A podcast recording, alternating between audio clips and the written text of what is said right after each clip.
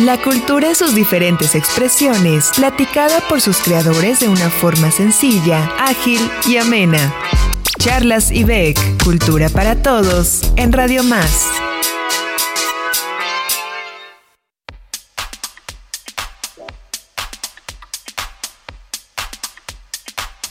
Hola, ¿qué tal a todas, todos, todes? Este es el primer programa de Charlas IBEC del 2023. Estamos muy contentos de llegar hasta este punto después de unos programas previos y además yo estoy muy feliz porque me encuentro con tres invitados muy, muy importantes y muy especiales y vamos a hablar de un tema que surge en el Instituto Veracruzano de la Cultura es un nuevo programa y se llama Programa de Inclusión a través de las Artes. Entonces, eh, pues a mí me gustaría presentar a los invitados. Tenemos a Sergio Rosete Xotlaniwa, él es subdirector de Artes y Patrimonio del Instituto Veracruzano de la Cultura. Tenemos a Daniela Mora, quien dirige eh, precisamente este programa de inclusión a través de las artes. Y tenemos a Marco Darío García Franco, subdirector de Planeación y Vinculación. Y bueno, eh, ya que estamos eh, con el maestro Marco, me gustaría preguntarle cómo surge este programa de inclusión a través de las artes. Bueno, pues eh, antes que nada un, saludo y gracias por invitarnos al programa. También nos da mucho gusto pues estar colaborando en un programa que nos permite eh, hacer del conocimiento de un público muy, muy amplio, pues todas las acciones, todas las, actividades, los eventos, los programas que estamos realizando desde el Instituto Veracruzano de la Cultura.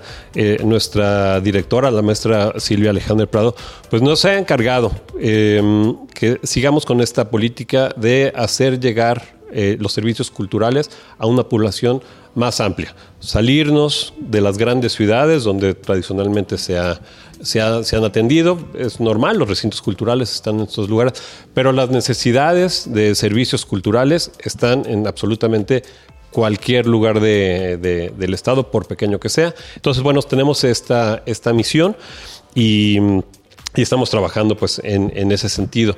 Em, sobre, este, sobre este programa de inclusión a través de las artes, eh, pues corresponde a esta, a esta, misma, a esta misma línea de trabajo.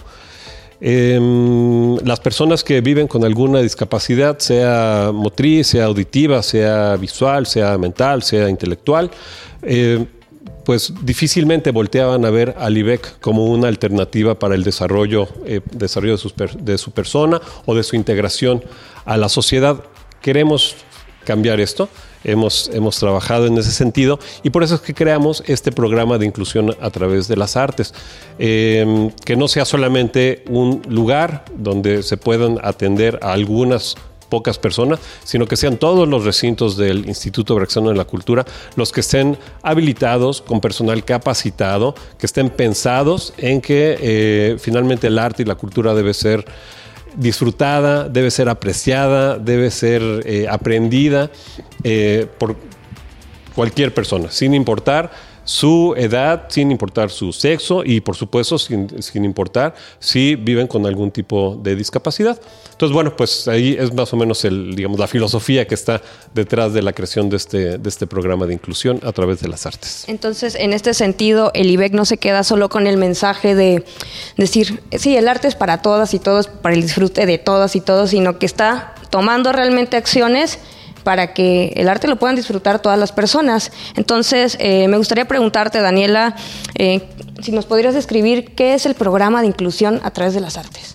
Y ahora, ahora como lo mencionas, el arte que lo puedan disfrutar todas las personas, eh, de eso se trata la inclusión, de cambiar la sociedad para que incluya a todas las personas y, cómo se cambia una sociedad, ¿no? Desde un nivel eh, en cuanto a infraestructura hasta con el enfoque que tiene una actividad artística, ¿no? Y de eso se trata este programa, de poder tener como eje transversal la inclusión en todas las actividades que ofrece eh, el Instituto Veracruzano de la Cultura y también, por ejemplo, en ofrecer acciones y, servicios que estén a la altura y al alcance de, todas las personas.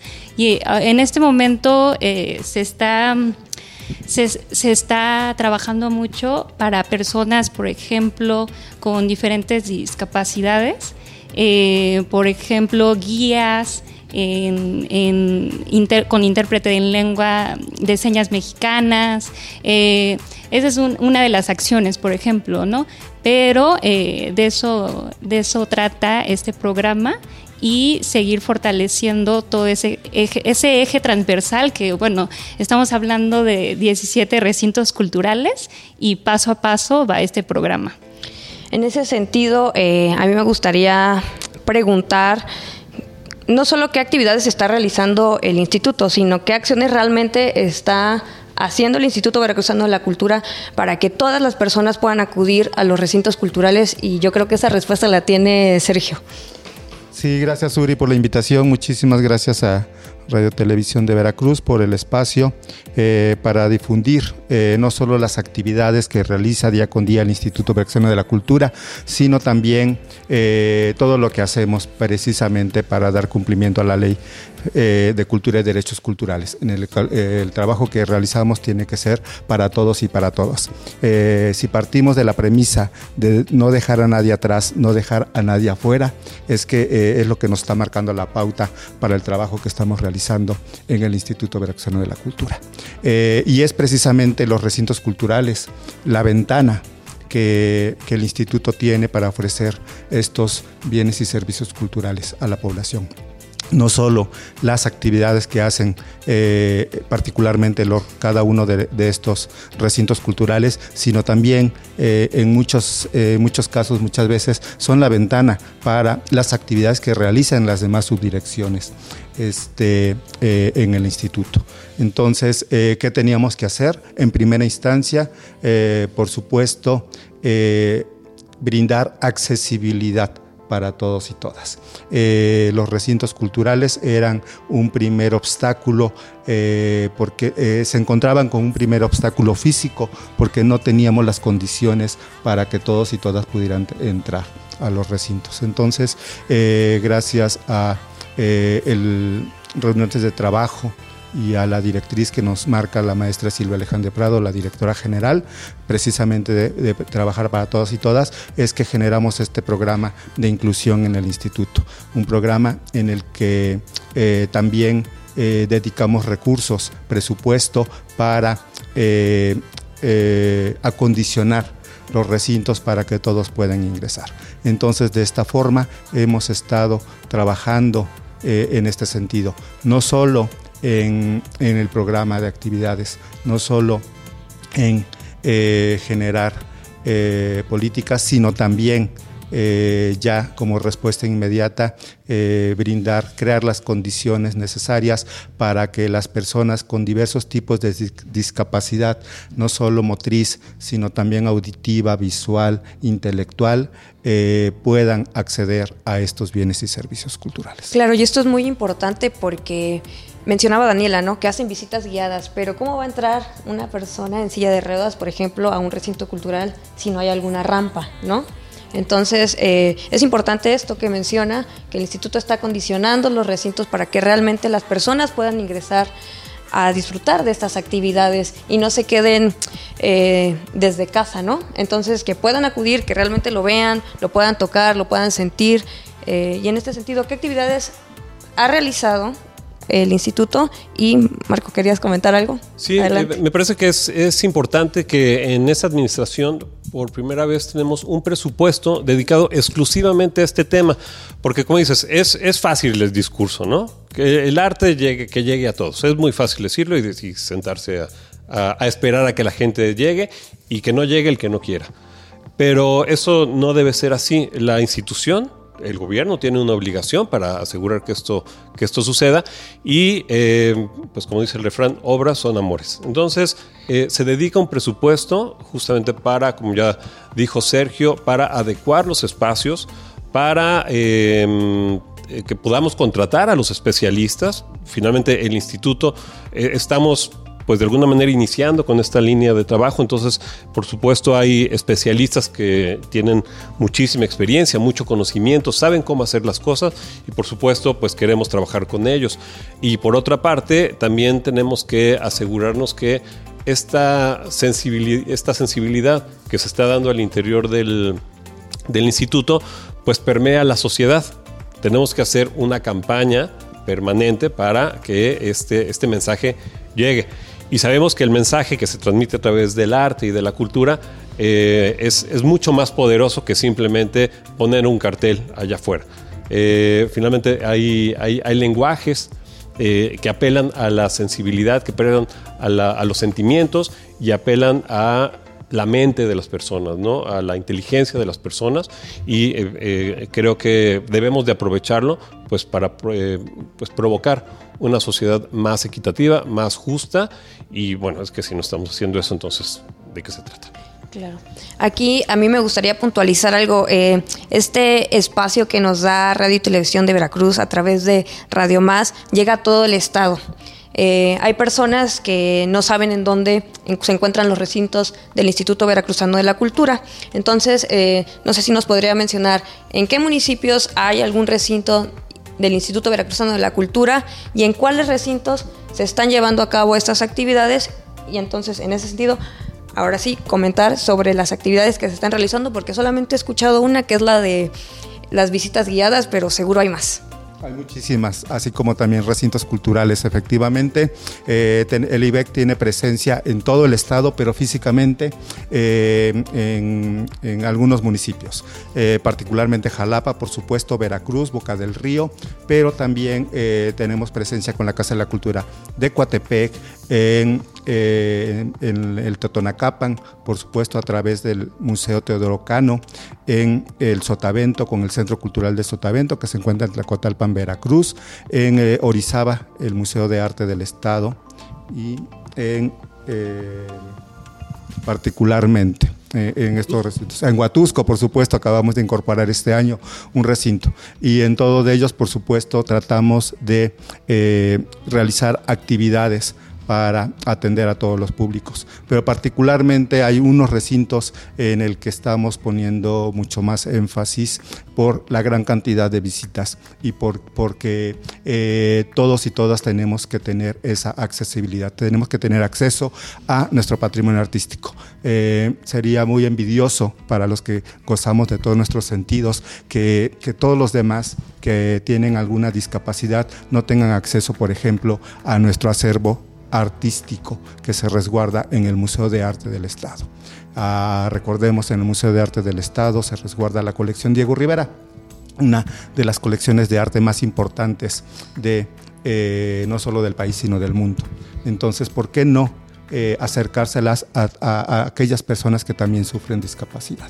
Entonces, eh, ahí es donde iniciamos este programa precisamente ya más palpable con el programa, con el proyecto Diego Consentido, un proyecto que presentó también un profesional, un, especialista en el tema que, que, que nos ha auxiliado y nos ha asesorado todo este tiempo precisamente para atender a todos estos grupos. Diego Consentido, pues es el primer eh, programa de museo eh, inclusivo, no solo en el Estado, sino también en el país. Eh, nos han invitado al INVAL, al Instituto Nacional de Bellas Artes y Literatura, a platicar sobre este proyecto. Un proyecto en el que tienen acceso para conocer la colección Diego Rivera las personas con discapacidad intelectual, como a través de eh, el brindar información a través de programas de lectura fácil.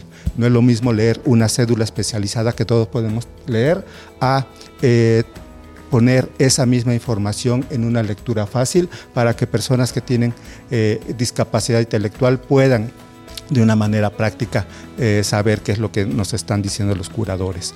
Eh, Diego Consentido se ha acercado, por supuesto, también a personas con discapacidad visual a través de precisamente eh, poniendo a su alcance, al alcance de sus manos, literalmente, lo que nosotros podemos ver con los ojos, ellos pueden ver con el tacto. Eh, las obras en tercera dimensión para que vayan conociendo eh, cada una de las obras de Diego Rivera. También les ponemos la información a través de la lectura de braille, de tabletas braille también, para que puedan conocer qué, eh, qué, nos están, qué información está brindando el museo en estas, en, de estas obras. Eh, por supuesto, también adaptamos el Museo de Arte del Estado con una rampa para tener acceso para las personas de discapacidad motriz. También eh, pusimos guías podotáctiles, importantísimo, desde que están entrando al museo hay unas guías que van guiando a las personas con discapacidad visual para que vayan siendo guiadas por su bastón hasta llegar a donde está este proyecto de Diego Consentido. Eh, y así, el proyecto Diego Consentido es un proyecto integral que inclusivo al 100% porque permite el acercamiento de la colección Diego Rivera a todos los tipos de discapacidad. Sergio, este, este es una exposición, es eh, un proyecto, ¿no? Este proyecto eh, suena bastante interesante. ¿Me recuerdas en qué municipio está? ¿Cuál es el costo? ¿Y qué días pueden ir las personas a visitarlo? Sí, Diego Consentido es un proyecto permanente, es una sala de exposición permanente en el Museo de Arte del Estado de Veracruz, que se encuentra en la Oriente 4 sin número, esquina sur 23, en la ciudad y municipio de Orizaba, Veracruz. ¿Tiene algún costo de entrada? Este no, por supuesto, la entrada, el acceso es gratuito y eh, no solo eh, atendemos precisamente a las personas de discapacidad. Cuando hablamos de inclusión, hablamos de todas y todas, todas y todos. Eh, por ejemplo, hemos trabajado para igual eh, brindar la información que se brinda en cada una de las ocho salas que albergan la colección de los y las veracruzanas, información, por ejemplo, en lengua náhuatl. recordemos que el Museo de Arte del Estado, Orizaba, se encuentra enclavado en el corazón de las altas montañas. Donde se encuentra una gran población eh, todavía originaria, ¿no? hacia la sierra de Songolica, Tequila, Iztaxuquitlán, Izhuatlancillo. Este, entonces hemos preparado, traducido las, las cédulas informativas al náhuatl y también con una, eh, un audio que permita tener acceso también a estos grupos indígenas o que tienen todavía la lengua madre como su primera lengua. Así que ya lo saben, cuando el Instituto Veracruzano de la Cultura habla sobre programa de inclusión, es de verdad inclusivo, es para todas y todas, todas y todos, y todes además. También. Eh, ¿Qué otras actividades está realizando el instituto, además del Museo de Arte del Estado? Daniela, ¿nos quieres comentar? Eh, sí, pues son actividades en varios rubros, ¿no? Por ejemplo, eh, entre los talleres que se, que se están realizando, actualmente hay talleres permanentes en el Jardín de las Esculturas de Jalapa, eh, impartido por Pilar Luengas. Y son talleres con temática. Por ejemplo, ahorita está la temática de Sembrina, entonces se hacen talleres artísticos en ese sentido, ¿no? Eh, por ejemplo, también eh, hay conciertos. Hace poco se realizó un concierto inclusivo muy interesante de una propuesta de incluir a personas con diferentes discapacidades en, en la, introducirlas en la música, ¿no? También charlas y las visitas guiadas, como ya he mencionado, las visitas guiadas con intérprete en lengua de señas mexicana. Y em, durante todo el año hay diferentes actividades y ahorita que, se menciona mucho eh, los recintos culturales, por ejemplo, que nos están escuchando personas de, todo el estado, eh, una parte del programa es también hacer el vínculo si, si en algún lugar por ejemplo, alguien que está en Papantla, que está en Huatusco, quisiera acercarse a un recinto y preguntar por alguna actividad inclusiva, puede, pueden contactar el programa y también podemos ver alguna forma de colaborar, porque la intención también es seguir armando redes y también vinculándonos con, colectivos, ¿no? Por ejemplo, eh, hemos tenido mucho vínculo con la, comunidad sorda, ¿no? Eh, y sabemos que en todos los lugares hay varias comunidades y, y que queda esa invitación. Eh, ¿Qué otra cosa? ¿Cómo los contactamos, Daniela? Dices que contacten, ¿cómo, ¿cómo contactan al programa? A ver, cuéntame, ¿cómo es? Si yo soy maestra de una escuela o estoy a cargo de alguna institución que eh, lleva algún programa de discapacidad, ¿cómo contacto al IBEC? Y eh, otra pregunta muy importante, porque todas esas actividades suenan muy, muy interesantes y me parece que casi todas las actividades del instituto son gratuitas, pero me gustaría resaltar eso. Eh, todas las actividades del programa de inclusión son, son gratuitas, ¿es cierto? O sea, la entrada, por ejemplo, a un recinto tiene algún costo? No. Ningún costo. Ok, entonces son gratuitas y son para todo público. Sí, son gratuitas y son para todo público. Y no solo son los servicios, los programas eh, eh, y cursos y talleres que ofrecemos a la población con discapacidad. También eh, trabajamos para sensibilizar al resto de la población a través de actividades, ¿no? Para que nos pongamos en el lugar del otro, porque únicamente, como lo decía el maestro Marco, podríamos decir que trabajábamos con un discurso vacío, ¿sí? Simplemente para eh, cumplir, pero creo que en esta administración estamos ya perfectamente concientizados de la importancia de incluir a todos y a todas y queremos también que el resto de la población entienda y que también eh, eh, se ponga en el lugar del otro. Este, y no solo eso, también trabajamos al interior del Instituto Veracruzano de la Cultura. Este, continuamente trabajamos para eh, capacitar a nuestros compañeros y compañeras, a nosotros mismos sobre diversos tipos de discapacidades de inclusión, precisamente para saber cómo atender al otro. Eso es muy importante. Eh, dentro de este programa de habilitación de espacios para los recintos, habilitación de los recintos culturales para la inclusión, incluimos precisamente talleres para eh, los compañeros, las compañeras que están de cara al público, para que sepamos qué hacer.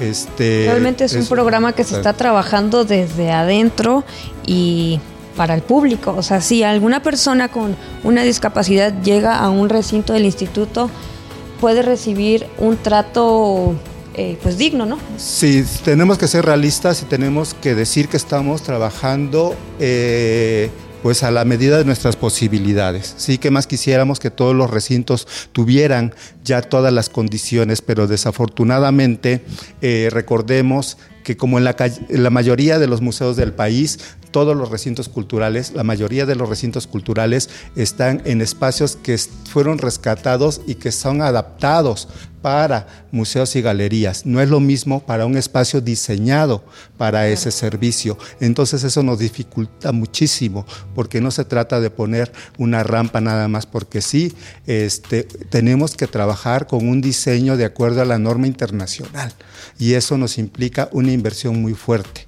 ¿no? Sería muy fácil decir, eh, voy a liberar esos cinco escalones con una rampa. Pues no, es una rampa que, tengo, que, se me va a ir a por lo menos seis metros de longitud para cumplir con la norma internacional, para que una persona verdaderamente tenga un ingreso eh, por sí misma al recinto y no tenga que seguir dependiendo de terceras personas. Muy importante. Entonces, eh, eh, estamos trabajando paulatinamente, pero estamos dando pasos firmes. Muy importante lo que menciona Sergio, es está trabajando realmente en un programa de inclusión para todas y todos. Estamos a punto de finalizar. Eh, me gustaría saber rápidamente cuáles son los proyectos futuros y cuál es el aprendizaje, porque por todo lo que me están comentando, pues sí es un proceso de aprendizaje para todos nosotros, me incluyo porque yo trabajo aquí también en el instituto, eh, es un aprendizaje para todas y todos. Eh, entonces, ¿cuáles son los proyectos futuros? ¿Cuál es el aprendizaje? Y sobre todo, recordar al público que nos está escuchando cómo los contactan. Bueno, si me permiten, voy a em, eh, comentar algo sobre, sobre la recepción que ha, que ha tenido y me parece que es la, la, reflexión que me gustaría compartirles. Eh, cuando recibimos a estos públicos, a estas comunidades sordas, a la comunidad ciega, a personas con discapacidad y apreciamos el, digamos, el impacto que tiene el acercarse a un espacio cultural, a una actividad, el involucrarse en la creación artística o en la, en la, iniciación artística, si se quiere. Verdaderamente, estas son, son, son experiencias que nos dicen mucho de la, de la riqueza interior de las personas, de todo lo que, lo que, todo lo que eh, podemos ofrecerle eh, al mundo, a, digamos, a, nuestro, a nuestra propia comunidad. Y creo que los comentarios que hemos recibido continuamente son de, pues de un reconocimiento a que se voltee a ver a estas personas. Y bueno, hemos hablado de personas con discapacidad, pero también este programa de inclusión, ya lo mencionó Sergio, tiene que ver con pueblos originarios, también una uh, comunidad miles de personas que difícilmente se acercaban a un espacio cultural, eh, también personas que em, de la tercera edad, también tenemos actividades que también eh, pensadas en las posibilidades físicas de eh, también de personas de la tercera edad. Entonces me parece que el que todas estas personas puedan ahora acercarse es eh, es, es, es, muy grato, es, es, gratificante, tanto para el que, digamos, el que está detrás de, digamos, del mostrador como para el que llega. Y creo que finalmente, pues, construimos una mejor sociedad para todos. Ok, ¿Algo que agregar ya para despedirnos? Este, sí, pues los planes a futuro, pues seguir, reitero, eh, habilitando los espacios, dando la accesibilidad para todos y todas. No vamos a lograr hacerlo todo, pero tenemos la meta de tener tres recintos culturales debidamente habilitados para, eh, para los diversos tipos de discapacidad. Por ejemplo, podemos hablar de rampas, podemos hablar que tenemos eh, tabletas braille, pero también vamos a trabajar para que haya servicios sanitarios, por ejemplo, para eh, también las personas con discapacidad. Eh, en los recintos culturales tenemos un amplio programa de trabajo inclusivo permanentemente, también para todo tipo de, para todos y todas. también no nada más tenemos acceso a la comunidad LGBT solo en el día de la, contra la homofobia. Eh, en todos los recintos culturales tenemos programación, cursos, talleres eh, para todos y todas. Entonces estamos trabajando en ello. ¿Qué me, qué me queda? Eh, el fin de semana en Diente de León en Orizaba, Veracruz, en la actividad realizada por el Instituto de Acción de la Cultura, se realizó un taller precisamente para conmemorar el Día de la Discapacidad, Día Internacional de la Discapacidad. Eh, eh, entró, entre los ponentes era una persona con discapacidad visual. Este, el tallerista, el maestro de Rocha, asesor también, por supuesto nuestro, nos puso a todos una venda, una venda negra en los ojos y nos hizo caminar, nos hizo hacer una dinámica. Este, eh, al final eh, nos quitó la venda y nos dijo, el maestro no se va a quitar la venda. El maestro, ustedes tienen la opción de quitarse la venda y volver a ver. El maestro no. Así que piensen todos ustedes en esa acción y piensen desde esta experiencia en pensar que los demás se quedan con la venda en los ojos permanentemente. Pues un aplauso para esto. Eh, sí, realmente esto nos hace reflexionar y nos permite no solo poner un programa para quedar bien y enaltecernos, sino permite trabajar desde adentro para que todas y todos realmente puedan disfrutar estas actividades. Daniela, rápidamente, ¿dónde eh, encontramos todas esas actividades? ¿Cómo contactamos el programa? Es de forma muy fácil eh, desde la página de Facebook del programa de inclusión a través de las artes y también eh, tenemos el ahí están los datos de el, número de teléfono y el correo electrónico que es sc.programa-inclusión arroba gmail. Y bueno, a mí me gustaría comentar también uno de mis aprendizajes en, en ese programa ha sido experimentar de forma pues muy, muy, muy de cerca em, diferentes comunidades de todo tipo. Y me parece que hay un impacto muy positivo en, en cómo sensibilizar tanto a personas que, no están muy familiarizadas con el tema y, que tienen muchos mitos eh, al respecto y lo, pongo como ejemplo en un taller, en el taller de introductorio de lengua de señas mexicana, en donde las personas con familias, con familias de la comunidad sorda, por ejemplo, eh, estaban muy sensibilizadas con el tema eh, y también eh, era un espacio que más allá del, taller eh, podía, podían abrirse, contar su vivencia y me parece eso muy, muy positivo y que son espacios muy nutridos. ¿no? Muchas gracias a, todos ustedes si desean eh, encontrar todas las actividades del, del, programa, están a través del programa de inclusión, a través de las artes, en Facebook, del Instituto Veracruzano de la Cultura, también en redes sociales. Y además, para conocer toda la programación de Radio Más, recuerden seguirlos en Instagram, TikTok, Facebook y Twitter como Radio Más. Recordemos que Charlas IBEC es un programa en colaboración con Radio Más. Muchas gracias por el espacio, muchas gracias por escucharnos y ya saben, nos vemos la próxima. Hasta luego. Escuchaste Charlas IBEC por Radio Más, Cultura para Todos.